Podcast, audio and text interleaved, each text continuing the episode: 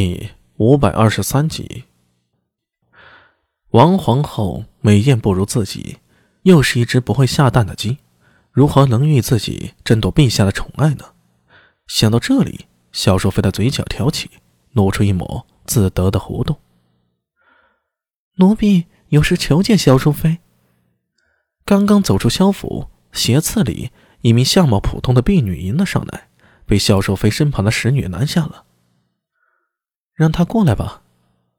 萧淑妃撩了下眼皮，不动声色。是。两旁蛇女让开，放这名婢女上前。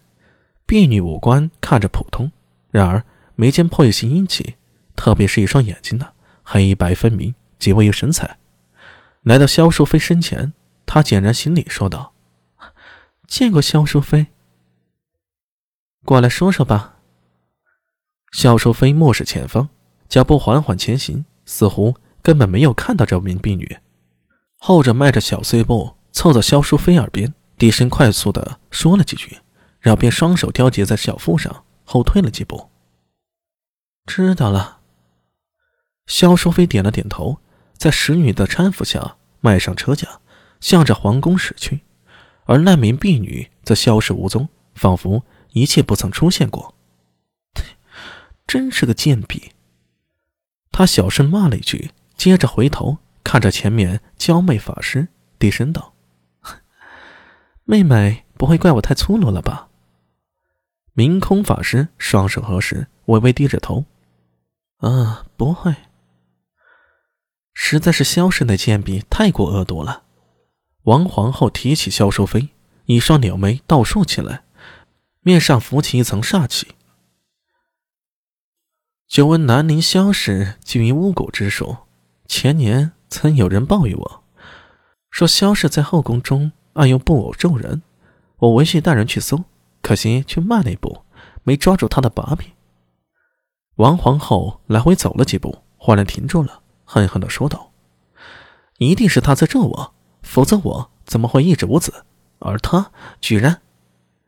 说到这里，似乎自觉失言了。王皇后笑了几声。借以掩饰。啊，妹妹，只要知道那贱婢的恶毒就是了。以后一定要小心提防她。入宫之后，你我姐妹二人便是一条心了。他伸手拉起明空的一只手，在其背上拍了两拍，微微冰凉。王皇后却仿若未觉，微笑道：“只要你我姐妹同心呢，日后在宫中便不怕任何人。你可明白？”是，明空明白。明空很快就不是了。王皇后留下一串银铃般的笑音，败驾回宫了。明空法师一直伫立在原地，目送王皇后的车驾远去，双眼空洞，不知在想些什么。远处的太监王福来小心翼翼地看着明空法师，不敢出声打扰。这么多年迎来送往，也算见识过不少人物。但是他却看不透明空法师。都给我看清楚点儿，不许一处遗漏。小院之中，不良副帅苏庆杰大声说道：“跟随他一起来的不良人以及万年县的仵作，在院中院外忙碌着。”苏庆杰接到报案时还不以为意，等听到进一步的消息，才突然想起来，这位贺兰月氏的妻子正是武顺。年前的杨希荣案。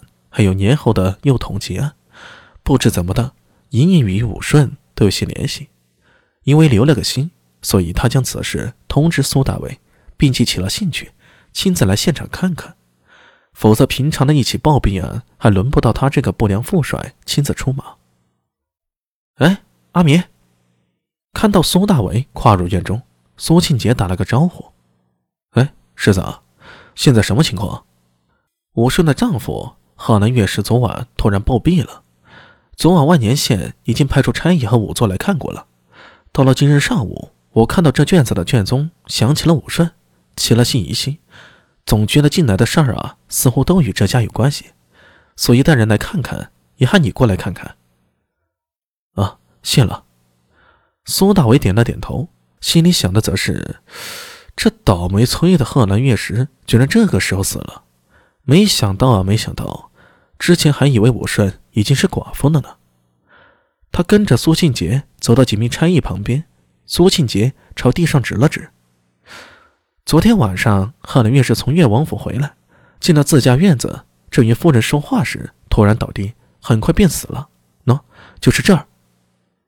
仵作号说：“查了两遍了，没查出问题来，只怕是暴毙呀。所谓暴毙，就是没有查出原因的突发性死亡，通常也排除他杀的可能。”不要小看大唐的刑侦能力，这个时期的尸检和各种审讯手段已经相当发达了。除去一些高科技手段，未必比后世差多少。苏大伟本来想起长安县的老鬼桂建超最近回来了，他是审讯和仵作方面的老手，或许可以让他验一下。